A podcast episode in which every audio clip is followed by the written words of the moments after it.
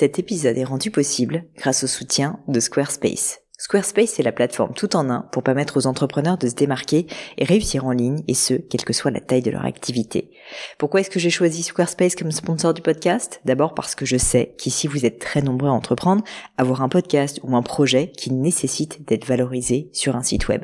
Et que Squarespace propose des outils vraiment simples d'utilisation pour avoir un site beau, propre et efficace en un minimum de temps. Quelques exemples de fonctionnalités, des templates de sites web personnalisables et adaptatifs pour créer des sites beaux et design en un temps record. L'outil email, le nerf de la guerre pour développer votre activité et communiquer avec vos clients. Ou encore leur outil SEO intégré pour émerger sur Google sans être un produit métier.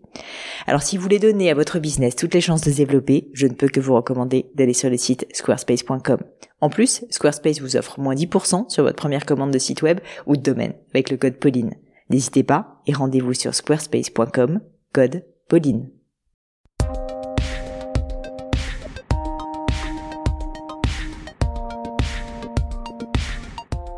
Bonjour à tous, ici Pauline Léniaud et bienvenue dans un nouvel épisode de Crème de la Crème. Alors pour ceux qui ont déjà entendu les premiers épisodes, Crème de la Crème, vous le savez maintenant, c'est une conversation habituellement en tout cas, où j'invite des hommes et des femmes pour parler de leur réussite. J'ai déjà eu des entrepreneurs, un financier, une pâtissière, bref, je brasse assez large pour essayer de partager avec vous les clés de leur succès et surtout d'avoir des conseils concrets que vous allez pouvoir appliquer à vos propres projets. Si vous avez aimé les premiers épisodes d'ailleurs et que le concept de crème de la crème vous plaît, N'hésitez pas surtout à diffuser le podcast autour de vous. Vous pouvez le faire sur Twitter, sur Instagram ou sur Facebook, bien sûr, ou simplement pensez à vous abonner pour être sûr de ne pas louper un épisode. Surtout qu'en général, je les diffuse pas toujours euh, avec des dates très précises, même si je vais essayer peut-être de choisir un jour euh, auquel je vais me tenir à l'avenir. J'en profite aussi pour vous dire que si vous avez des suggestions d'invités, des idées de thématiques abordées ou juste des questions sur l'entrepreneuriat, surtout n'hésitez pas à me le dire, notamment dans, le commentaire du, blog Crème de la Crème, qui est à l'adresse podcast-du6 crème de la crème.com. Le lien est dans le descriptif du podcast en tout cas, ou sur mes réseaux personnels que vous pourrez trouver at Pelenio, P-L-A-I-G-N-E-A-U, sur Twitter et sur Instagram. C'est hyper utile pour moi. Alors aujourd'hui, je vous ai préparé un épisode un peu spécial, qui est un peu plus court, vous allez voir, environ 30 minutes, euh, peut-être 35 euh, minutes, euh, et sans entrer dans le détail de la vie de mon invité. Pourquoi? Parce qu'en fait, on va pas vraiment parler de son succès. On va plutôt parler du succès dans un domaine qui m'intéresse particulièrement, l'alimentation. Parce que pour moi, le succès, c'est pas juste un succès professionnel, ça peut être aussi un succès amoureux, ça peut être social, et justement, ça peut être aussi dans le domaine de la santé pour moi, être successful professionnellement, si je me sens pas bien dans mon corps, sincèrement, ou même dans ma tête, ça n'a pas trop de sens. C'est peut-être un truc culturel d'ailleurs que mes parents m'ont inculqué et ça, je les en remercie. Mais, euh, mais je me suis dit que ça pouvait toucher certains d'entre vous et du coup, j'ai eu envie de faire un podcast à ce sujet. Euh, d'ailleurs, j'en profite pour vous demander du feedback sur ce type d'épisode qui est un petit peu particulier. On va dire que la vocation, c'est moins d'être inspirant comme ça peut être le cas euh, sur, euh, sur des, des, des, épisodes où je vais avoir plus des mentors qui vont parler, mais on va plus avoir une vocation d'être formateur ou informatif sur des sujets précis. Donc, soyez quand même indulgents avec moi parce que je suis pas médecin, que j'ai appris sur le tas, que je suis complètement autodidacte en la matière et que mes questions sont donc pas forcément toujours ultra pertinentes. En plus, on était chez Jean-Michel et du coup, vous allez voir que parfois il y a y a un petit peu de bruit parce qu'il y avait quelques personnes qui se baladaient dans les couloirs. Mais euh, bref, ça m'intéresse vraiment d'avoir euh, vos feedbacks là-dessus et que vous me disiez si vous trouvez que ce type de format euh, est sympa, vous plaît, et éventuellement d'ailleurs quels sont les autres sujets que vous aimeriez que j'aborde en plus de la nutrition. Donc bref, je reviens à mes moutons et à mon invité. Vous l'aurez compris, j'avais très envie de faire un podcast avec un expert en nutrition. Du coup, j'ai fait pas mal de recherches et j'ai trouvé mon candidat parfait. Qui c'est J'ai nommé Jean-Michel Cohen. Alors, vous connaissez sans doute Jean-Michel le nom, parce que c'est une vraie célébrité dans le monde de la nutrition en France. Euh, c'est un médecin formé par le célèbre professeur Marian Applebaum, qui a été son mentor pendant des années. Il a écrit une thèse médicale sur l'obésité. Donc Jean-Michel est vraiment connu pour être le médecin qui a voulu démocratiser et même vulgariser la nutrition auprès du grand public. D'ailleurs, il a écrit des dizaines de bouquins, pour la plupart des best-sellers en plus, et il a participé à des émissions, et c'est comme ça qu'on le connaît en général, à très large audience, un petit peu polémique, comme C'est mon choix ou Je veux maigrir sur M6. Donc c'est quelque chose d'ailleurs qui n'a pas toujours été très respecté dans la communauté médicale.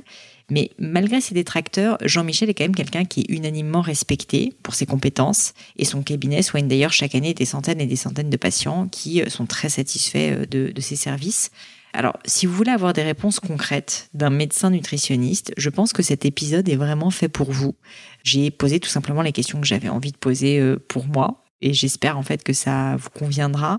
Euh, typiquement, les questions qu'on a abordées dans cet épisode, c'est qu'est-ce qu'une alimentation saine pour quelqu'un qui fait ni particulièrement de régime, euh, qui essaie pas particulièrement de perdre du poids, mais juste qui veut manger sainement, qui veut stabiliser son poids par exemple quels sont les compléments alimentaires qu'il faut prendre, euh, qu'est-ce qu'il y a comme carence, que manger quand on fait du sport, qu'est-ce que le régime cétogène ou la mode du fasting aussi, on entend beaucoup parler, les végétariens ou les véganes peuvent-ils respecter leur régime sans avoir de carence? Bref, on a brassé assez large, il y a encore plein d'autres sujets qu'on a abordés. Et du coup, euh, je suis à peu près sûre que tout le monde trouvera euh, des points d'intérêt dans, dans, cet épisode.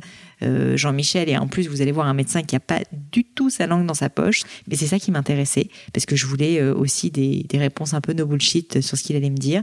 Et je pense qu'on est arrivé au but. Donc bref, je vous en dis pas plus. Et je vous laisse découvrir les secrets de la nutrition selon Jean-Michel Cohen. Bonjour Jean-Michel. Bonjour. Je suis ravie d'être avec vous euh, aujourd'hui. Merci beaucoup de m'accueillir. Euh, on est là aujourd'hui pour parler d'alimentation, bien sûr, avec vous. J'ai fait une petite introduction où j'ai parlé de votre parcours, euh, mais j'aimerais quand même en connaître un petit peu plus sur votre parcours et comment est-ce que vous en êtes arrivé euh, à devenir euh, médecin nutritionniste. Qu'est-ce qui vous a plu dans l'alimentation quand vous vous êtes lancé en fait et que vous avez commencé vos études de médecine? Euh, en fait, c'est une assez longue histoire. Elle commence bien avant mes études de médecine. Et c'est assez curieux parce qu'en France, on m'a jamais posé vraiment la question, alors qu'aux États-Unis, on me la pose euh, quasiment régulièrement. Euh, l'histoire venait d'une histoire familiale où euh, ma maman était obèse et elle a fait euh, le tour des médecins nutritionnistes parisiens c'est-à-dire à la belle époque où on prescrivait les hormones thyroïdiennes, les coups ah enfin toutes sortes de produits qui sont interdits aujourd'hui.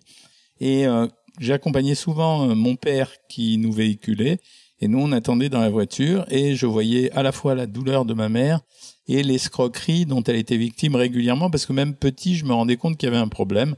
Et en voyant des médecins, c'était des médecins qui Oui, c'était des médecins. Euh, le dernier en date, mon père faisait 100 euh, km jusqu'à Évreux à chaque fois pour l'amener à un médecin qui était plus subtil que les autres, qui avait mis euh, ma mère sous emprise psychologique, mais qui en même temps avait euh, un tel aura euh, auprès d'elle que finalement elle avait réussi à maigrir finalement en mangeant pas du tout.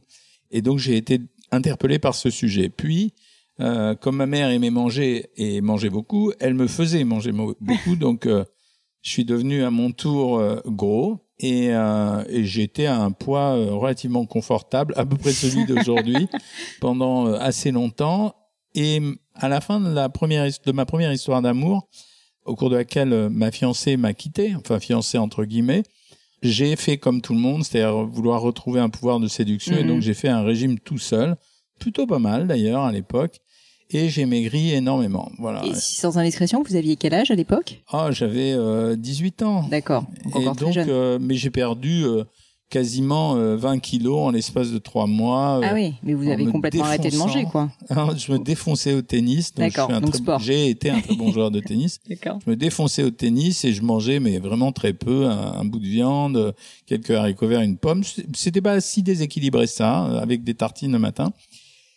Et ensuite, quand je suis rentré en faculté de médecine, j'ai eu la chance d'avoir en deuxième année de médecine un professeur de physiologie qui s'appelait Marian Apfelbaum, qui était un homme à très forte personnalité, qui avait un parcours personnel assez singulier et qui me marquait euh, et euh, dont j'admirais les cours. Enfin, je m'y précipitais. Et assez rapidement, j'ai su que je devrais probablement faire nutrition. Et quand l'heure du choix est venue, euh, j'ai été à la faculté, tous mes copains ont choisi leur spécialité, qui la chirurgie, qui la cardiologie, mmh. qui la pneumologie. Et moi, j'ai levé la main et j'ai dit nutrition. et tout le monde m'a regardé. Enfin, l'amphithéâtre s'est retourné vers moi. parce qu'à l'époque, c'était hyper rare bah, ça n'existait pas, surtout comme métier. Ça veut dire, euh, j'allais non pas dans un service de nutrition, mais dans un service d'exploration fonctionnelle nutritionnelle. Formidable. Donc, euh, ils m'ont regardé. Et pour la petite histoire, Euh, J'étais un étudiant euh, assez brillant en termes de résultats, mais assez peu en termes de travail. J'avais des facilités. Qu'est-ce que ça veut dire Vous travaillez pas beaucoup Ça arrive. C'est-à-dire, j'aimais pas travailler beaucoup, mais par contre. euh, Pourtant, on dit que les études de médecine sont parmi les plus dures, qu'il faut ouais, apprendre un nombre de choses euh, incalculables. J'avais une, j'avais une très très grande capacité à mémoriser, D'accord. à apprendre, à comprendre, et donc sans beaucoup de travail, j'avais euh, d'excellents résultats. Et donc tout le monde s'attendait à ce que je prenne chirurgie. Ouais. C'était bon à l'époque, c'était la spécialité reine. Et en fait, on m'entend dire ça. Donc quand j'arrive au bistrot où je jouais au poker et au tarot avec mes copains, et je suis arrivé, enfin, on avait l'impression que c'était un enterrement, quoi. C'était un deuil. Donc euh, Le majeur de promo fait nutrition. voilà, donc euh, personne comprenait. Et puis pendant que je jouais aux cartes, j'ai eu une attaque de panique et je me suis dit mais ils ont raison quoi, je suis complètement dingue. Et j'ai été vite vite vite à la faculté, j'avais une moto et j'ai été voir la secrétaire en lui disant écoutez, je me suis complètement planté et euh, je vais changer de spécialité. Et la secrétaire m'a dit ah mon vieux, c'est fini, les papiers sont partis, euh, c'est grillé. Et donc, vous avez été contraint finalement de garder votre premier choix. Ouais, ça a duré avez- 48 heures et au bout de 48 heures, euh, mon côté forte tête l'a emporté. Je me suis dit, au fond, si j'ai choisi ça, j'ai choisi ça. Et je suis rentré dans le service de Maria Appelbaum et j'ai vécu un pur bonheur pendant plusieurs années à apprendre, à comprendre, à expérimenter, euh, à voir. Et, et j'ai eu la chance à ce moment-là d'avoir un prof, donc Maria Appelbaum, qui à la fois était un très grand médecin, mais en même temps probablement le meilleur nutritionniste de la période, même au niveau mondial, et qui a commencé à médiatiser notre métier. Mhm. C'est la première émission de télévision où on fait maigrir un obèse de façon brutale. Euh, c'est Maria Appelbaum. Mhm. Et moi, je suis en extase devant ce mec euh, qui, qui non seulement est brillant intellectuellement, mais qui a beaucoup d'humour et qui en plus est extrêmement médiatique. Et après, par la suite, euh, on m'a embauché comme directeur médical dans un laboratoire, mais en fait, on m'a embauché pour ma carte de visite. Mhm. Ça veut dire, je connaissais tous les nutritionnistes Ouais. et, et j'avais une réputation dans mon métier. Je me suis ennuyé à mourir pendant deux, trois ans. Et euh, au bout de trois ans, j'ai des médecins euh, d'un cabinet médical qui m'ont dit, au fond, on te connaît, t'habites pas loin, Mhm, pourquoi mhm. t'ouvrirais pas une consultation de nutrition Mhm. Et je me suis dit, bah, c'est très bien, je venais d'avoir un enfant, ça sera un complément de salaire. Et, et à l'époque, euh, ça, ça se faisait ou c'était encore euh, très Alors peu ça se fréquent? faisait, mais il y avait surtout des voyous. C'était euh, et donc personne ne faisait ce type de nutrition assez noble. Et euh, quand j'ai ouvert cette consultation de nutrition, en fait, à la fin du premier mois, euh, j'étais en débordement total. Mhm. J'ai donc quitté le laboratoire médical euh, où j'étais, où je m'ennuyais finalement parce que bon, Oui. j'avais juste à donner mon nom et euh, pour qu'ils vendent leurs produits, donc je ça n'avait aucun intérêt. Et ma consultation a explosé. Ça veut dire que très rapidement un bouche à oreille a fonctionné. Mhm. Donc j'avais à la fois tous les déçus euh, des voyous parisiens et en même temps tous les gens qui commençaient à penser que oui vraiment euh, on ne maigrissait pas simplement en mangeant des médicaments mais qu'on maigrissait en gérant la nourriture d'une façon plus subtile que la simple privation. Puis par la suite j'ai travaillé dans mon coin euh, très heureux d'ailleurs en ayant une vie de famille très épanouie et euh, euh, et euh, vraiment euh, et en écrivant un premier livre à la ça c'est assez rigolo parce que j'ai soigné une éditrice qui s'appelait Franca Belfond Oui. et à l'époque, Franca Belfond, c'était Les oiseaux se cachent pour mourir. Donc, c'était une grande maison d'édition. Elle me demande d'écrire un livre. Mais moi, je connais pas les médias. Donc, euh, j'écris mon premier livre. Ça a été un bide retentissant. Je Ah oui, c'était sur quel 2000, ça C'était euh, générique euh, sur l'alimentation C'était quoi? Ouais, c'était un, le, un des premiers livres d'amaigrissement. Ça s'appelait Le régime P2S, mais je savais pas le vendre. C'est-à-dire, j'étais sorti de l'hôpital. D'accord. Donc, euh, je savais pas faire ce genre Ouais, de truc. bien sûr. Et donc, je me souviens d'une télévision pathétique où je suis interviewé par Christophe de Chavannes. Normalement, aujourd'hui, j'aurais la même audience. Euh, je passerais dans la même émission. Il y avait Vous en 50 sortiriez 000 mieux. livres qui partaient le lendemain. Donc, euh, mais à l'époque, euh, je suis emprunté. Enfin, on l'a. Cette, euh, je l'ai gardé euh, comme Ouais, un une gêne au début. Ouais, mais c'est euh, pathétique. Euh, pathétique. C'est le pauvre de Chavannes. Il essaye de sauver la séquence, mais il n'y arrive pas. Je suis nul. Pourtant, il est bon, mais. Ouais, je suis nul, c'est catastrophique. Donc je poursuis mon petit bonhomme de carrière. Euh, le début de ma médiatisation, il intervient euh, surtout dans la presse écrite quand un jour une journaliste que j'invite à un congrès, Mhm. qui est devenue après une de mes meilleures amies, euh, euh, vient à ce congrès par accident parce qu'en fait on a tout annulé quand je me rends compte que l'organisateur du congrès est un faisant. D'accord. Et elle adore discuter avec moi et elle revient un jour en me disant écoutez j'ai adoré euh, passer ce week-end de congrès pas très réussi avec vous. Moi j'aimerais bien que vous m'écriviez un article pour Femme Actuelle. Ouais. Et moi pédant et prétentieux je réponds non écoutez euh, ni femme actuelle, ni modes et travaux, ni le chasseur français, madame. J'écris dans les journaux médicaux.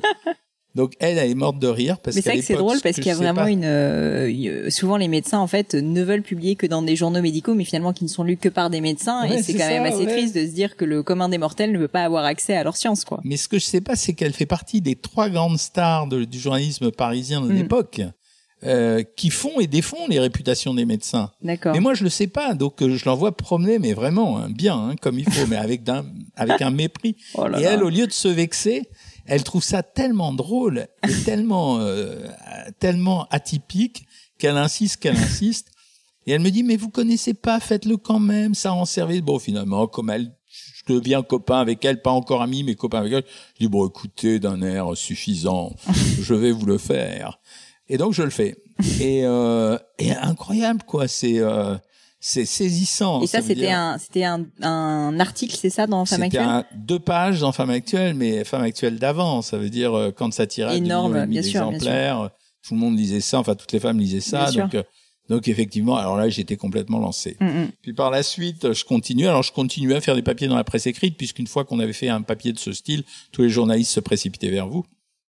Et un jour, une de mes copines, au- d'aujourd'hui, me demande d'écrire un article complètement débile sur les aliments aphrodisiaques, mais c'est Les ma aliments copine. aphrodisiaques. D'accord. Ouais, c'est ma copine. Donc elle me dit c'est pour se marrer, c'est pour se VSD. Bon, j'invente n'importe quoi, ça n'avait aucun sens. Oui. C'était vraiment pour lui faire plaisir, je dis la vérité. Hein. Et donc j'écris le papier, voilà, aucune espèce d'importance ce papier. Mais deux ans plus tard, donc on est euh, en 2000, cette copine devient rédactrice en chef d'une nouvelle émission qui se monte à la télévision française et euh, qui s'appelle C'est mon choix. Ah oui. Et euh, elle me dit, je suis devenue rédactrice en chef de C'est mon choix. On fait la première émission. Est-ce que ça t'ennuierait pas d'être dans le public pour nous Mhm. faire une intervention bah, C'est ma copine. Ouais. J'accepte. Donc je fais l'intervention. Et là, le, ré- le, le producteur de l'émission me remarque. Et euh, il me fait revenir une autre fois sur le plateau de l'émission euh, dans le public.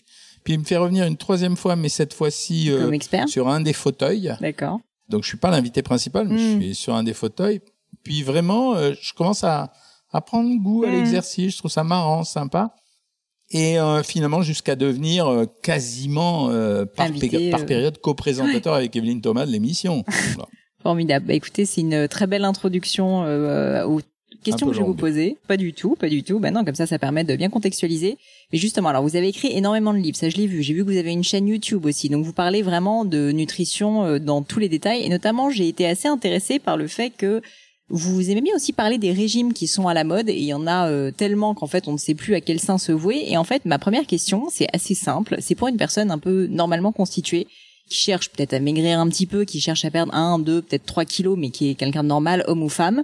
Est-ce que vous auriez des grands principes de base euh, alimentaires? Parce que moi, par exemple, euh, sincèrement, je ne sais plus à quel sein me vouer. C'est-à-dire qu'aujourd'hui, on me dit qu'il faut pas manger de sucre, on me dit qu'il faut pas manger de gras. Au contraire, on me dit que finalement le gras c'est très bien pour le cerveau, je ne sais quoi. Le sucre, bon ça globalement, je crois qu'on dit que c'est pas très bien, mais euh, on sait pas tellement ce qu'il faut faire. Donc un peu des, des grands principes de base. En, en réalité, si. En réalité, si. En réalité, on sait ce qu'il faut faire. On a des proportions qui sont assez bien établies. Mhm. Je vais vous les donner, mais elles sont pas lisibles pour euh, pour le commun des mortels.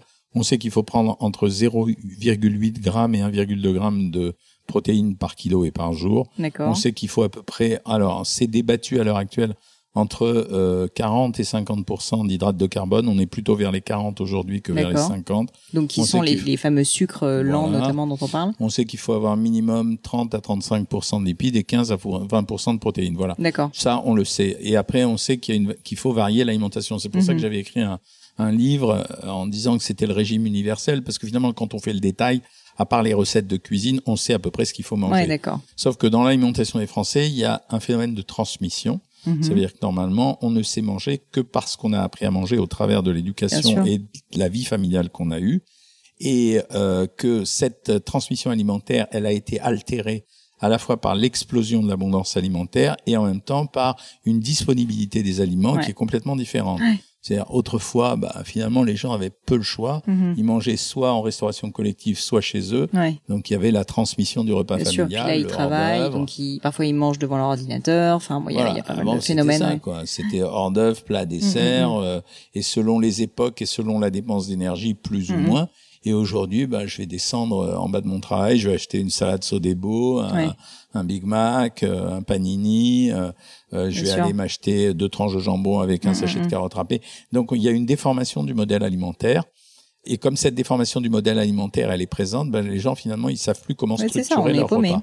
Mais un vrai beau repas, normalement, c'est c'est entrée plat dessert? Non, quand même pas. Si, si, normalement c'est des végétaux, c'est-à-dire normalement un vrai repas, c'est une entrée à base de crudités, mhm. euh, un plat principal qui comporte une source de protéines, que ce soit de la viande, du mhm, poisson, mhm. des œufs, du fromage, avec euh, une partie en féculents ou en légumineuses et une partie en légumes, un produit laitier et un fruit. Après ça, ça se décline de mille façons, c'est-à-dire que je pourrais tout mélanger brasser tout dans un shaker et l'avaler, ça serait la même chose. et je peux également euh, faire euh, un poulet à l'ananas euh, mm. dans lequel j'aurai le fruit et le poulet. et je pourrais également manger de la rosette de lion si, par exemple, je décide de cuisiner sans graisse. Donc mm. tout est possible en termes d'alimentation. Donc nous, on le sait. Mais par contre, la peur et l'angoisse que les médias mettent sur l'alimentation troublent encore plus les gens. C'est vrai, c'est vrai. Et euh, une autre question que j'aurais, c'est euh, alors vous, vous, avez vu, j'imagine, des milliers, des milliers de personnes ou via vos émissions, vous, vous avez euh, vous avez pu côtoyer énormément de personnes qui soit cherchent à perdre du poids, soit à maintenir leur poids, soit voilà à se stabiliser. Quelles sont selon vous les erreurs les plus fréquentes qu'on fait au quotidien dans la quelqu'un de normal En fait, vous vous rendez compte qu'en fait tout le monde au quotidien fait quelque chose, je sais pas, boire des sodas sucrés, enfin.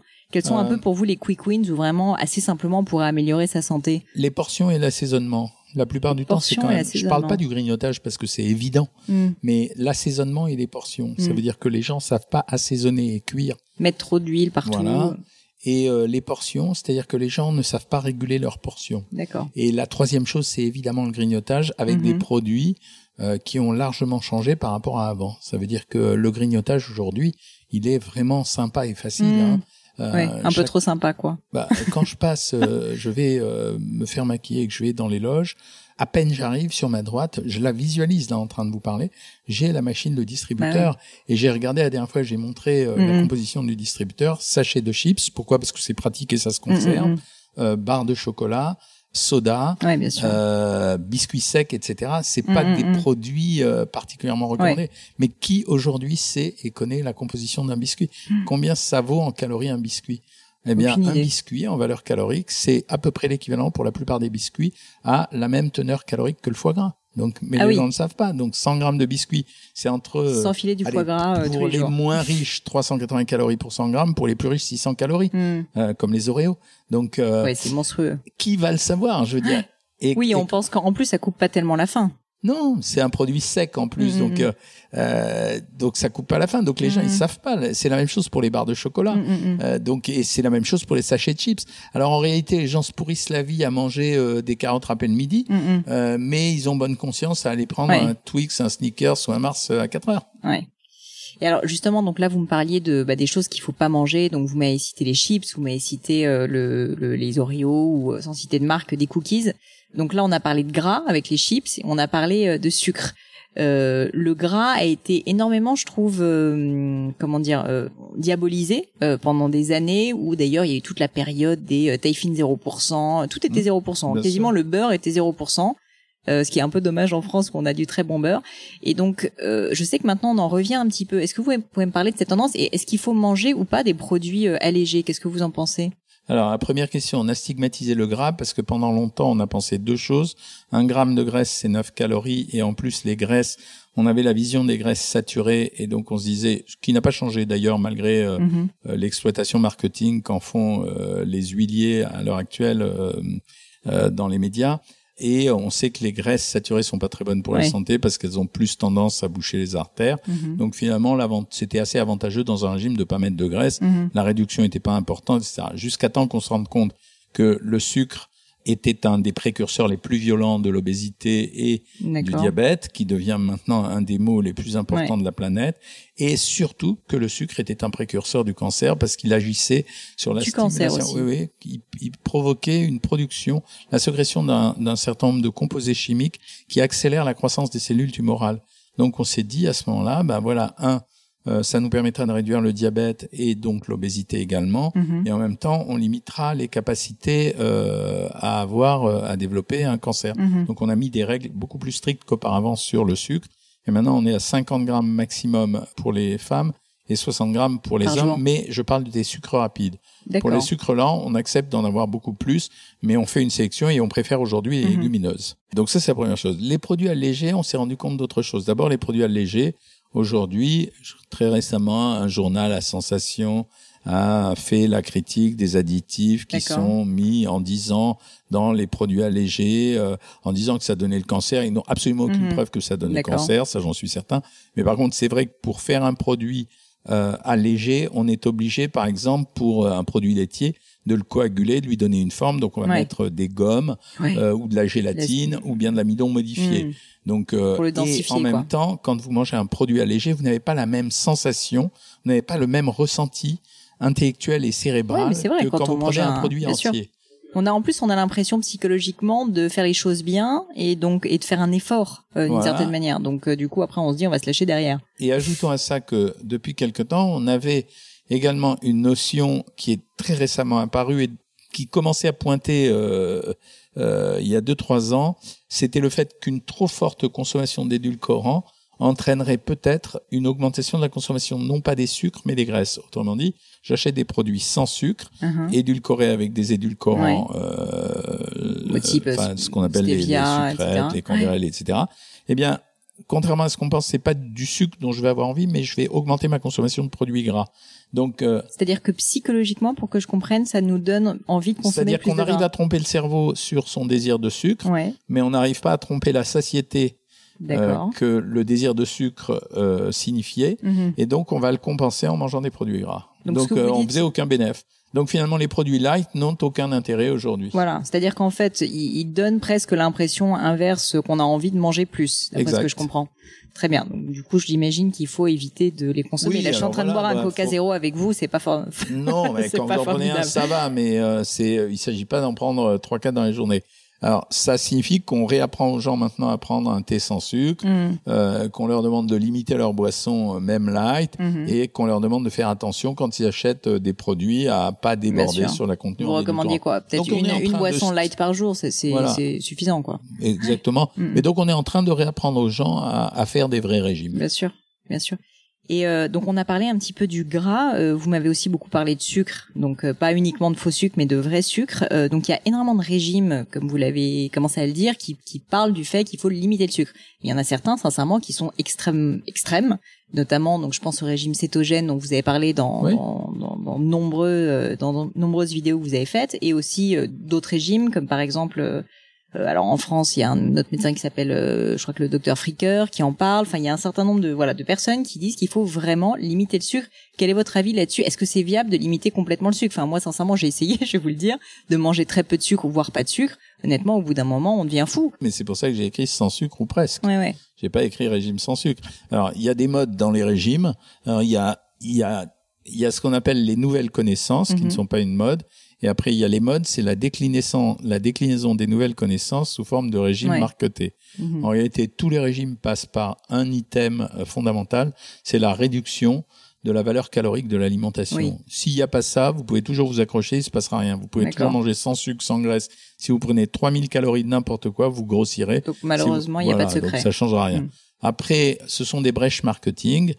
J'avais décidé d'écrire ce bouquin déjà depuis juillet de l'année dernière parce que j'avais une bibliographie médicale là-dessus qui commençait à être soutenue. Mhm. Et donc, mais j'ai eu la correction d'écrire sans sucre ou presque. Mhm. Pourquoi? Parce que la suppression totale des sucres serait une erreur alimentaire. Et Mhm. même quand j'en parle avec euh, les pouvoirs publics à propos des initiatives concernant l'aliment- l'ali- l'alimentation, je leur explique que la stigmatisation de l'alimentation est une très mauvaise Ouais. chose. Donc, on va pas stigmatiser les sucres. On va dire qu'on a le droit à une petite proportion de sucre dans la Mhm. journée, simplement qu'il faut la limiter. Aujourd'hui, on est à 180 grammes de consommation de sucre rapide par jour chez les Français, Mhm. alors qu'on devrait être à 50 ou 60 grammes. Donc, il va falloir apprendre à réduire ça. Et, et concrètement, en fait, donc si je prends par exemple le, le régime cétogène, juste pour l'expliquer aux auditeurs, donc c'est, d'après ce que je comprends, le fait qu'il faut manger aucun aucun sucre rapide déjà. Ça s'appelle, ça s'appelle le régime Atkins. Ça, c'est la même chose. Voilà. Donc, exactement au- la même strictement, chose. et je crois aucun féculent aussi. Il me Voilà, semble peut-être des le légumineuses à la rigueur. C'est, c'est simplement, c'est ce que j'explique régulièrement, c'est que tous les régimes, enfin, il y a jamais rien de neuf dans les régimes à part les Hmm. Et recettes non. de cuisine qu'on peut donner. Mais euh, c'est simplement le packaging qui est différent, le paquet cadeau est différent. Mmh. Donc euh, là, il peut pas appeler le régime Atkins le régime Atkins. Euh, donc il va l'appeler le régime cétogène. D'autres l'ont appelé aux États-Unis le régime keto. Mm. Oui. Euh, et euh, et après il y avait la chrononutrition et puis après il y a eu le régime du camp et puis Bien machin. Mais le régime du camp comme le régime cétogène c'est exactement la même chose. C'est une suppression radicale des produits sucrés, ce qui n'est pas le cas dans le livre que je viens d'écrire Bien où j'ai conservé les légumineuses et les féculents, et on sait qu'on obtient des résultats plus rapides dans les régimes. Le problème, comme vous l'avez dit tout à l'heure, c'est que notre corps n'est pas équipé Mhm. à le supprimer définitivement, donc il faut le faire sans sucre ou presque. Il faut Mhm. pas le faire complètement sans Bien sucre. sûr. Et donc concrètement, ce que ça veut dire, c'est que vous supprimez toute une partie des sucres raffinés. Enfin, j'invite évidemment les auditeurs à consulter Ça, votre sûr, livre pour avoir euh, ou à prendre rendez-vous, enfin pour pour avoir les détails. Mais les sucres raffinés, a priori, c'est ce qu'il faut, c'est ce qu'il faut supprimer. On peut garder les légumineuses, a priori, donc euh, tout ce qui est lentilles, Oui, haricots les féculents rouges, aussi. etc. C'est-à-dire, je vais garder les sucres féculents. lents. Je suis obligé de les garder pour protéger le muscle et le cerveau. Donc, je vais garder une partie des sucres lents, mais je vais abaisser cette quantité Mhm. par rapport à avant. C'est-à-dire qu'avant, je mettais 50% de la valeur calorique sous cette forme-là. Là, je vais mettre 40%. Je vais monter un peu plus les graisses et euh, les protéines. L'avantage des graisses, c'est que ça permettra d'avoir des sauces dans, dans les Ouais. aliments.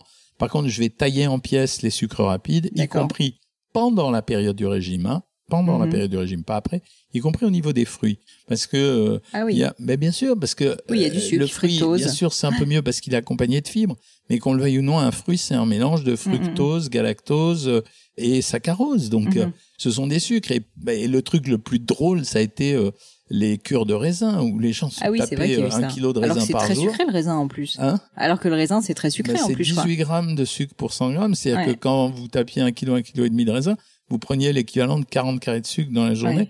Donc on voit vraiment pas le bénéfice, à part que ces gens-là, ils ont sûrement dû Ils sont avoir des lassés, ils problèmes en peuvent plus, ils mangent plus rien.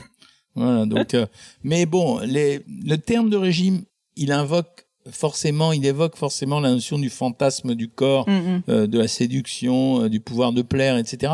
Et donc, euh, il a gardé son merveilleux attrait. Et ce que je sais, moi, puisque maintenant euh, j'ai un historique très lourd sur euh, la nutrition, c'est que euh, tous les 5 à 10 ans apparaît un régime Mhm. miracle qui fait un tabac. Alors, qui, le en fait, dernier en date en France, ça a été Ducamp. Ouais. Mais il faut en général entre 5 et 10 ans pour rétablir l'équilibre, Mhm. c'est-à-dire faire en sorte que les gens reprennent des régimes modérés de façon intelligente. Donc ça serait, est-ce à dire que, que la, la meilleure voie et donc la voie de, de la santé, c'est tout simplement de ne pas vraiment faire de régime, enfin ou en tout cas quand on a besoin de faire du, de perdre du poids, faire un régime, mais en fait tout simplement garder une, une alimentation très équilibrée, comme vous l'avez dit au début, c'est à, à peu près ce qu'il faut les, faire. les régimes variés présentent l'avantage d'être les plus équilibrés pour le corps, Mhm. c'est-à-dire euh, pour protéger la santé des individus. Ils sont moins glamour dans la mesure où il n'y a pas une technique miracle Ouais. qui est mise en Qui fait œuvre, rêver. Mais ça passe par une réduction globale. Mhm. Donc ça veut dire une désadaptation de la nourriture d'avant pour une réadaptation différente. Donc c'est ça la difficulté et c'est ce qui nécessite un accompagnement. Bien sûr. La grosse arnaque des derniers temps, ça a été de faire croire aux gens qu'il suffisait de faire du sport pour maigrir. Donc c'est totalement faux, mais là c'est engouffré dans le dans le marché entre guillemets, Ouais. c'est engouffré les vendeurs de salles de sport Mhm. et euh, le, le business du fitness. En fait, on dissocie pas de l'esprit des gens l'économie du reste. Mhm. Ça veut dire que, par exemple, quand on prend l'histoire du sans gluten qui a fait fureur euh, il y a 3-4 Ouais. ans, bien, il y a eu un segment de marché qui s'est ouvert pour l'industrie alimentaire qui était le sans gluten, qui était des produits à forte valeur ajoutée. Donc, c'était intéressant pour l'industrie. Ces derniers temps, le végétarisme semble progresser. Ça Mhm. durera pas, mais pendant 3-4 ans, l'industriel va pouvoir vendre deux Mhm. fois plus cher que ce qui vendait le même produit parce qu'il va être végétarien. Mhm. Et pour le sport, ben, on ouvre des salles de sport à tire-larigot. Voilà, la société fonctionne en boucle comme ça, c'est marrant. C'est un peu des cycles éternels. Et justement, euh, je voulais vous poser des questions sur le sport. Alors moi, je suis quelqu'un qui fait du sport. Je cours deux trois fois par semaine. Typiquement, ne pas manger de sucre et faire du sport, pour moi, c'est impossible. Or, je sais que, bah, on a parlé du régime cétogène. En général, ils vous disent au contraire, c'est censé améliorer les performances. Pour des sports notamment d'endurance, est-ce que vous auriez des recommandations? Je, je cours pas un marathon tous les jours, mais euh, mais mais juste euh, avoir une alimentation équilibrée et réussir à faire du sport correctement. Est-ce que vous auriez un conseil euh, là-dessus? En fait, le sport, c'est l'hydratation. D'accord. C'est l'essentiel du sport, c'est l'hydratation, parce qu'on n'améliore pas ses performances sportives avec euh, l'alimentation. Mhm. On utilise l'alimentation pour réparer ce qu'on a perdu pendant l'activité sportive. Mhm. Euh, Donc l'essentiel du sport, c'est l'hydratation. Pour les sportifs de haut niveau, c'est pas pareil. Il faut surveiller le niveau d'énergie qu'ils reçoivent, d'une part, euh, et d'autre part, les équilibrer correctement et leur faire manger des choses Mhm. plutôt saines. Enfin, vous parliez tout à l'heure du sucre et de la nécessité d'en avoir dans les marathons ou dans les courses. Je vous rappelle que le régime scandinave, qui est quand même le plus efficace pour les marathons, Mhm. c'est un régime où pendant 11 jours, on arrête totalement les sucres. Donc on est dans un régime cétogène Mhm. parce qu'on vide le muscle de tout le sucre. Mhm. Et les deux derniers jours avant l'épreuve, on blinde en sucre lent ou en sucre rapide pour re-remplir le muscle. Donc on peut très bien faire du sport en ayant un...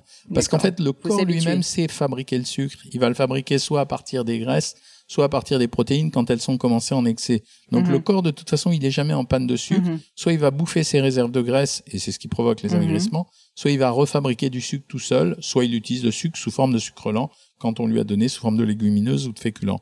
Alors pour les sportifs raisonnables, Mhm. euh, ce qu'on leur demande de faire, c'est surtout après le sport d'avoir un moment de récupération. Ouais. Et le meilleur, parce qu'on me pose toujours la question, c'est de prendre un produit qui contient des mélanges de sucre, comme la banane, parce que c'est un mélange de sucre rapide et sucre lent. Donc, mais on n'est pas obligé de prendre euh, une banane euh, de 500 grammes. hein. Ouais, on ouais. peut prendre des mini-bananes. Et prendre un produit laitier parce que ça va contenir du calcium, un peu de vitamine A. Et donc avec un, un, un produit laitier et une banane, en général, on, on récupère à peu près tout ce qu'on a perdu. c'est vraiment si pour on a la fait un effort raisonnable. Et Après, pour les grands sportifs, pour un marathonien, oui, c'est important derrière d'avoir une alimentation solide, c'est-à-dire de prendre euh, un morceau de pain, du fromage, de boire beaucoup et éventuellement de prendre des compotes de fruits. Et pour tout ce qui est euh, sport plus de renforcement musculaire, est-ce que ça va être la même chose ou c'est des Oui, c'est la même chose. La l'ultra consommation de protéines par euh, Ouais. les, ce qui, ce qui arrive les euh, ouais. bodybuilders euh, est Enfin, une même sans, aller dans des bodybuilders, c'est vrai qu'aux États-Unis, on voit en permanence des, des, des hommes, des trentenaires, quarantenaires, qui passent leur vie dans la salle et qui prennent de la créatine, qui prennent énormément de protéines. Ah, ça sert à rien. C'est-à-dire parce qu'en fait, au-delà de 2 grammes de protéines par kilo et par jour, les protéines que vous absorbez, elles sont transformées en sucre. Donc en fait, ils sont mignons, c'est-à-dire qu'ils prennent pas de sucre, mais ils en prennent sous une autre forme Hmm. en utilisant des produits qui sont à la fois chers et qui vont se transformer en sucre. Mais au-delà de 2 grammes par jour, le corps ne peut plus les synthétiser, c'est-à-dire il peut plus les utiliser pour en faire du muscle. Et en plus, ça devient ultra dangereux pour le rein. Donc c'est pour ça qu'il y a Ah tellement oui. d'accidents avec des gars qui se nourrissent avec euh, 400 grammes de protéines par jour alors qu'en fait ils font 80 kilos, ils devraient en prendre 160. Donc ça n'a Mhm. pas de sens. Quant à la créatine, c'est une vaste fumisterie. Jamais son efficacité n'a été démontrée pour euh, accroître la masse musculaire, mais ça fait plaisir à croire. Et comme ça, on peut acheter des gros pots de créatine. Voilà, ça fait. Mais le placebo a sa fonction. Euh, Oui. euh, se faire acheter un produit, bah, je, je pense par exemple à l'homéopathie. On est tous d'accord pour dire que l'homéopathie est probablement un placebo. Mais à partir du moment où il fait du bien aux gens, je vois pas pourquoi je m'en exonérerais. Par Mhm. contre, je préférerais que la sécurité sociale arrête de le rembourser. ça, c'est un autre Bah sujet. Mais c'est sûr. Euh, vous avez parlé un petit peu rapidement tout à l'heure du végétarisme. Donc, j'ai compris que vous trouviez que c'était un effet de mode. Mais est-ce que vous pourriez me dire comment faire quand on est végétarien, voire même vegan, c'est-à-dire ne manger euh, strictement aucun produit euh, animaux, pour euh, réussir à rester en bonne santé Parce que c'est un vrai enjeu Alors quand un végétarien, un végétarien n'a absolument aucun problème, Mhm. il n'a absolument aucune carence. Il a la dose de protéines Via les suffisante. légumineuses. euh, Il a les légumineuses. euh, tout au plus, il peut manquer de temps en temps euh, d'un peu de fer, et notamment Ouais. pour les femmes en période d'activité génitale. Mais un végétarien n'a aucun problème. On peut parfaitement être végétarien. C'est pas quelque chose de neuf. Mhm. Au début du XXe siècle, dans les années 1900, le végétarisme était très très très à la mode. C'est vrai. Et, euh, et donc c'est un circuit qui revient. Là, il a reprogressé de nouveau grâce à L214 qui a souligné un, un phénomène que je trouvais important, c'est-à-dire qui a souligné la notion de souffrance Ouais, animale, bien sûr. Qui est un, un, un terme d'humanisme. C'est pas, euh, il faut pas le voir simplement comme l'animal, c'est faut le voir comme une évolution Mm. de la société. Donc le végétarisme progresse en ce moment. Bien sûr. Le véganisme reste quand même assez à la marge Mhm. Parce que d'abord il impose des règles beaucoup plus strictes parce qu'il y a dans le euh, véganisme des il y a vêtements, etc. du végétalisme pur, c'est-à-dire qu'il n'y a plus d'autre alimentation que les végétaux. Mhm. Et là, il y a des vraies carences en vitamine B12. Et en même temps, c'est un rythme de vie qui fait que vous allez exclure le cuir, euh, à fait. euh, la des tas laine, d'objets. euh, le voilà. cachemire, Donc, euh, etc. à partir de ce moment-là, c'est autre chose. Ouais. On est Bah, un rentré dans combat. une dimension qui n'est pas que alimentaire, qui est euh, d'ordre intellectuel Mhm. ou spirituel. Là, les véganes ne sont pas au top performance, qu'on Mhm. le veuille ou non. C'est un Bien grand sûr. débat que j'ai avec eux régulièrement, beaucoup plus apaisé depuis quelque temps, mais c'est un grand débat. Ils sont pas au taquet de l'alimentation, Mhm. sauf les pros. Ça veut dire Apprendre ceux qui même. maîtrisent ça à la perfection, et il y en a. Et donc qui prennent des compléments, j'imagine, alimentaires. Voilà, pour, euh, et qui prennent des compléments alimentaires. Et après, moi, ce que je maintiens auprès d'eux comme auprès des autres, Mhm. que ce soit les pros ou les contre, c'est de dire, mais chacun a la liberté de Bien choisir. À partir du moment où il se met pas en danger, je maintiens quand même ma position. Je n'aime pas le véganisme chez les enfants. Ils essayent de me Mhm. convaincre tous, mais je, je maintiens ma position. Euh, tant que l'enfant est en période de croissance euh, physique au niveau du corps et Mhm. cérébral, je maintiens, même si certains, pour certains, ça se passe très bien, Mhm. je maintiens que je ne prendrai pas ce risque. Ouais, il y a des Donc, carences euh, potentielles. Après, oui, les véganes, euh, oui, je les vois, je les, ils ont pas l'air euh, complètement assommés par Non, non. véganisme. hein. Euh, Ils sont même assez toniques, je peux On dire. a un vegan chez nous qui fait euh, plein de sport et qui est très en forme, et euh, c'est une Oui, des raisons oui, pour donc, lesquelles je posais euh, la question. Donc, et... à l'âge adulte et à la grande adolescence, je pense que ça pose peu de problèmes quand ils maîtrisent le Bien sujet. sûr. Par contre, chez les enfants, vraiment, je veux pas prendre ce Mm. risque.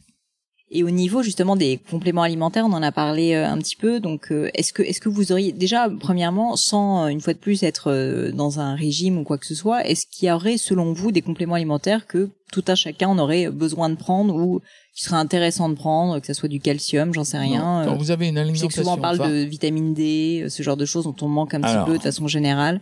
quand vous avez une alimentation variée et équilibrée, en Mm. principe, vous manquez de Mm. rien. On est dans une société d'abondance, donc on a à peu près tout. La vitamine D aujourd'hui, elle a pris beaucoup d'importance parce qu'on s'est rendu compte des relations qu'il y avait entre la vitamine D, non pas l'ostéoporose, mais la vitamine D et le cancer du sein. Et on a constaté qu'une grande partie de la population était carencée en vitamine D. Donc Mhm. si j'avais un, un seul complément alimentaire à prendre, Mhm. aujourd'hui, ça serait de la vitamine D. Pour le reste, non. Dans une alimentation variée, équilibrée, on n'a rien de plus à prendre à condition de dépasser les 1400 calories par jour. Mhm. Mais rien n'empêche de temps en temps, parce que chacun de nous a des besoins particuliers, d'aller faire quelques dosages ça. biologiques. Et s'il y a un manque, de le compenser, bien sûr. Mais l'abus de compléments alimentaires n'a pas de sens. n'a pas de sens. Et sur la vitamine D, pour rentrer un petit peu dans le détail, vous auriez sans forcément citer de marque, mais euh, je sais qu'il y a des euh, compléments. Je crois qu'il faut l'associer. euh, il vaut mieux prendre des produits sur prescription médicale parce qu'ils sont mieux dosés, même s'il y en a d'autres dans les compléments alimentaires. Mais les, les produits, c'est UV dose ou Mhm. stérogile. euh, voilà, c'est ces produits-là qu'on prend, qu'on prend classiquement. mhm. Pour les produits qui sont, quand c'est des compléments alimentaires, vous, vous avez pas la dose thérapeutique. Mhm. Euh, ça fait partie de la législation. Et alors moi j'ai par exemple fait des tests récemment et je me suis rendu compte que j'avais euh, de l'ostéopénie. Donc euh, j'ai probablement des voilà des os qui sont un petit peu fragiles parce que je ne sais pas pourquoi, c'est peut-être génétique, je ne sais pas d'ailleurs d'où ça vient l'ostéopénie, mais il faut que je fasse quelque chose. Mais Je vous l'avez vu comment En faisant une ostéodensitométrie Je l'ai fait en faisant un scanner, vous savez les scanners Ouais. DEXA parce que j'ai de l'ostéoporose dans ma famille et donc je me suis posé la question, j'ai fait ça. D'ailleurs, j'ai vu euh, mon taux de masse grasse, de mon taux de masse euh, alors malheureusement, il y a il y a de la masse grasse hein, il y a aussi de la masse maigre, etc. C'était assez intéressant et donc je me suis euh, un petit peu posé ces questions-là et j'ai vu en fait que j'avais cette fameuse ostéopénie. Et du coup, euh, j'étais complètement perdue parce que pour moi ostéopénie c'était calcium et en fait, j'ai commencé à lire des choses dessus et je me Non. suis rendu compte que ça n'était absolument pas lié. Non. En fait, euh, contre contre mes attentes, euh, le calcium ne résout pas l'ostéo- Non, non. l'ostéoporose ou Non, non, l'ostéopénie. maintenant on le sait. D'abord, si ça sert à rien le calcium sur la vitamine D. Ouais. Et la deuxième chose, c'est que le meilleur traitement de l'ostéoporose ou de l'ostéopénie, bon, encore qu'il faille le confirmer par une ostéodensitométrie osseuse, qui est un examen plus précis, le vrai traitement, c'est euh, l'augmentation de l'activité physique et la consommation de beaucoup de végétaux. D'accord. Donc, Donc, des euh, végétaux. quelqu'un qui mange euh, beaucoup de légumes et de fruits pourtant, et qui marche ça. un maximum ou qui fait du sport, il va renforcer ses os. C'est ce Mhm. qu'on conseille. Aujourd'hui, c'est ce qui est le plus efficace. D'accord. Donc, a priori, il n'y a pas de complément alimentaire à prendre Non. pour essayer de compenser. Non, euh, non. Dommage pour moi. Très bien. On a parlé de végétarisme, on a parlé de végétalisme, on a parlé euh, de beaucoup de choses. J'ai vu un autre régime que je trouve intéressant et j'ai vu que vous aviez fait une vidéo là-dessus aussi, c'est le fasting. Euh, et notamment ce qu'ils appellent aux États-Unis le intermediate fasting, le fait de manger donc dans un temps très très rapproché. Donc pour les personnes qui nous écoutent, je veux bien que vous nous expliquiez ce que c'est. Alors, ce qu'on appelle le fasting euh, ou le, le jeûne intermittent, c'est une période euh, d'abstinence alimentaire de 16 heures. En fait, on a comparé trois types de jeûnes, un jeûne, quatre types de jeûnes, un jeûne de 8 heures, un jeûne de 16 heures, un jeûne de 20 heures, Mhm. un jeûne de 24 heures, et les effets sur le poids. Euh, les quatre effets de ces jeûnes, 8 heures, 16 heures, 20 heures, 24 heures. Et en fait, euh, on regardait les effets sur le profil métabolique des individus et les effets sur la perte ou la prise de poids. Et on s'est rendu compte que, de façon assez surprenante, celui qui était le plus efficace, c'était le jeûne de 16 heures et pas le jeûne de 20 heures ou de 24 heures ou le jeûne de 8 heures. On a donc conclu que si on voulait être efficace dans un régime, on pouvait l'être en utilisant un jeûne intermittent. Ça veut dire une abstinence alimentaire de 16 heures, ce qui est pas très dur à faire, hein, en fait. Parce que 16 heures, ça veut dire qu'il faut. euh, Bah, je petit déjeune, je déjeune vers 14h ou 15h, Ouais. et puis euh, j'attends 16h avant de prendre le petit déjeuner. Ou à l'inverse, je déjeune, je dîne, et je ne redéjeunerai qu'après une période de D'accord. 16 heures. Et ça marche, et ça fonctionne, et c'est très intéressant, notamment en cas de phase de palier dans les régimes. On utilise Mhm. beaucoup ça sur des séquences de D'accord. 24-48 heures. Effectivement, j'avais remarqué ça il y a quelques années, et donc je l'avais lancé dans un livre qui s'appelait Mhm. J'ai décidé de maigrir, et qui était paru il y a trois ans, je crois. mhm. Et du coup, ça, en fait, je suis Ça un lanceur de un tendance. le- Et donc, euh, et donc tout le monde a repris ce truc-là, mais ça marche, c'est assez efficace. Et là-dessus, en fait, euh, pour que je comprenne bien, euh, donc le- vous, vous recommandez 16 heures a priori d'attente, ça j'ai bien compris. Qu'est-ce qui fait que ça marche d'une certaine manière? C'est quoi? Ça augmente le métabolisme? Qu'est-ce qui est, C'est le les circuits métaboliques qui sont différents. Ça veut dire que à partir de euh, quand il y a un jeûne de 16 heures, la mobilisation des triglycérides est plus importante. Donc en fait, on utilise le capital graisseux. Tout ça ne fonctionne qu'à niveau calorique égal avec une réduction calorique. hein. D'accord, C'est-à-dire s'il n'y a pas de réduction calorique, vous pouvez toujours Oui. faire des jeûnes intermittents, ça marchera pas. d'accord. Mais quand vous donnez un- une prescription calorique avec une réduction du niveau de calories et donc euh, un régime entre guillemets, Mhm. eh bien, si vous faites faire des séquences de jeûne intermittents, vous êtes plus pertinent que si vous ne le faites pas faire. D'accord, très bien. Écoutez Jean-Michel, merci beaucoup. Euh, J'ai une dernière question pour vous, qui est une Allez. question que j'aime bien poser, qui est euh, est-ce que vous avez encore quelque chose d'autre à ajouter, quelque chose qu'on n'aurait pas abordé comme sujet? Peut-être me parler de votre prochain livre, je sais pas, ou euh, Non, non, non. En ce moment, je suis passionné par les nouvelles technologies, que ce soit euh, le site internet Savoir Maigrir, que ce Ouais. soit la chaîne YouTube, que ce soit les stories. Euh, et euh, vous êtes aussi sur suis- Instagram? Où est-ce qu'on peut vous trouver si Oui, jamais euh, Instagram, les auditeurs ont envie de vous contacter ou juste de vous suivre? Il faut vous s'abonner à votre chaîne YouTube. Facebook, chaîne YouTube. euh, vous pouvez me trouver à peu C'est Jean-Michel. Cohen, on vous trouve Toujours tout simplement. Jean-Michel Cohen ou Docteur Jean-Michel Très Cohen. bien, bah, je mettrai ça dans les notes en tout cas de l'épisode sur Avec le blog. plaisir. Merci beaucoup Jean-Michel. Merci à vous. Au revoir. Au revoir. Avant de vous quitter, j'ai quelques points en plus. Alors déjà, euh, si vous souhaitez contacter euh, Jean-Michel, euh, vous allez voir, il y a pas mal de supports pour le faire. Déjà, il a un site internet qui est le site donc Savoir Maigrir, donc c'est savoir-maigrir.aujourd'hui.com avec tout plein d'explications. C'est un site donc commercial où vous pourrez vous pourrez commencer en fait votre analyse minceur gratuite, etc. Et donc avec un vrai programme que Jean-Michel cautionne. Vous avez sinon en fait ses réseaux plus personnels. Donc sur Facebook, il va être à régime Cohen. Euh, là aussi, c'est quand même, euh, on va dire, une page qui est quand même plus commerciale. Donc euh, c'est toujours intéressant à voir, mais c'est vrai que c'est pas peut-être pour lui parler en direct. Vous avez Twitter qui est peut-être un petit peu plus, euh, un petit peu proche, plus proche de lui avec Jean-Michel Cohen tout attaché tout simplement. Et enfin, Jean-Michel m'a confié qu'il aimait beaucoup Instagram. Et là, Instagram, c'est dr comme docteur Jean-Michel Cohen. Et là, je pense qu'il est un petit peu plus euh, lui-même en train de gérer le, le compte. Donc n'hésitez pas à plus le solliciter sur ce support-là si vous voulez euh, lui parler en direct. Le deuxième point, c'est que si vous souhaitez euh, avoir euh, évidemment les notes de cet épisode, c'est très simple. Vous pouvez aller directement sur la page du blog Crème de la Crème. Donc c'est www.podcast-du6 crème de la crème, rubrique podcast. Et vous verrez, je vous ai fait comme d'habitude un petit résumé de l'épisode avec les grands points à retenir, le contact donc de, Jean-Michel sur tous ses supports et les notes de l'épisode avec, euh, notamment en fait les quelques références auxquelles il fait allusion, notamment de compléments alimentaires. Aussi, si vous voulez me contacter pour me poser des questions, me proposer de nouveaux invités, me dire si ce format vous a plu, franchement, ça m'intéresse énormément. N'hésitez vraiment pas à le faire directement sur Twitter, sur Insta ou sur LinkedIn. Mon pseudo, c'est @pelenio, P-L-A-I-G-N-E-A-U. Et euh, vraiment, ça m'intéresse. N'hésitez pas aussi, bien évidemment, à vous abonner si ça vous a plu. Euh, comme ça, vous ne raterez pas les nouveaux épisodes qui arriveront dans les prochaines semaines. J'espère que l'épisode vous a plu, j'espère que vous avez appris plein de choses. Euh, moi, c'était le cas en tout cas, et je vous remercie euh, mille fois de m'avoir écouté jusqu'ici. Euh, et je vous dis à très vite pour un nouvel épisode de Crème de la Crème.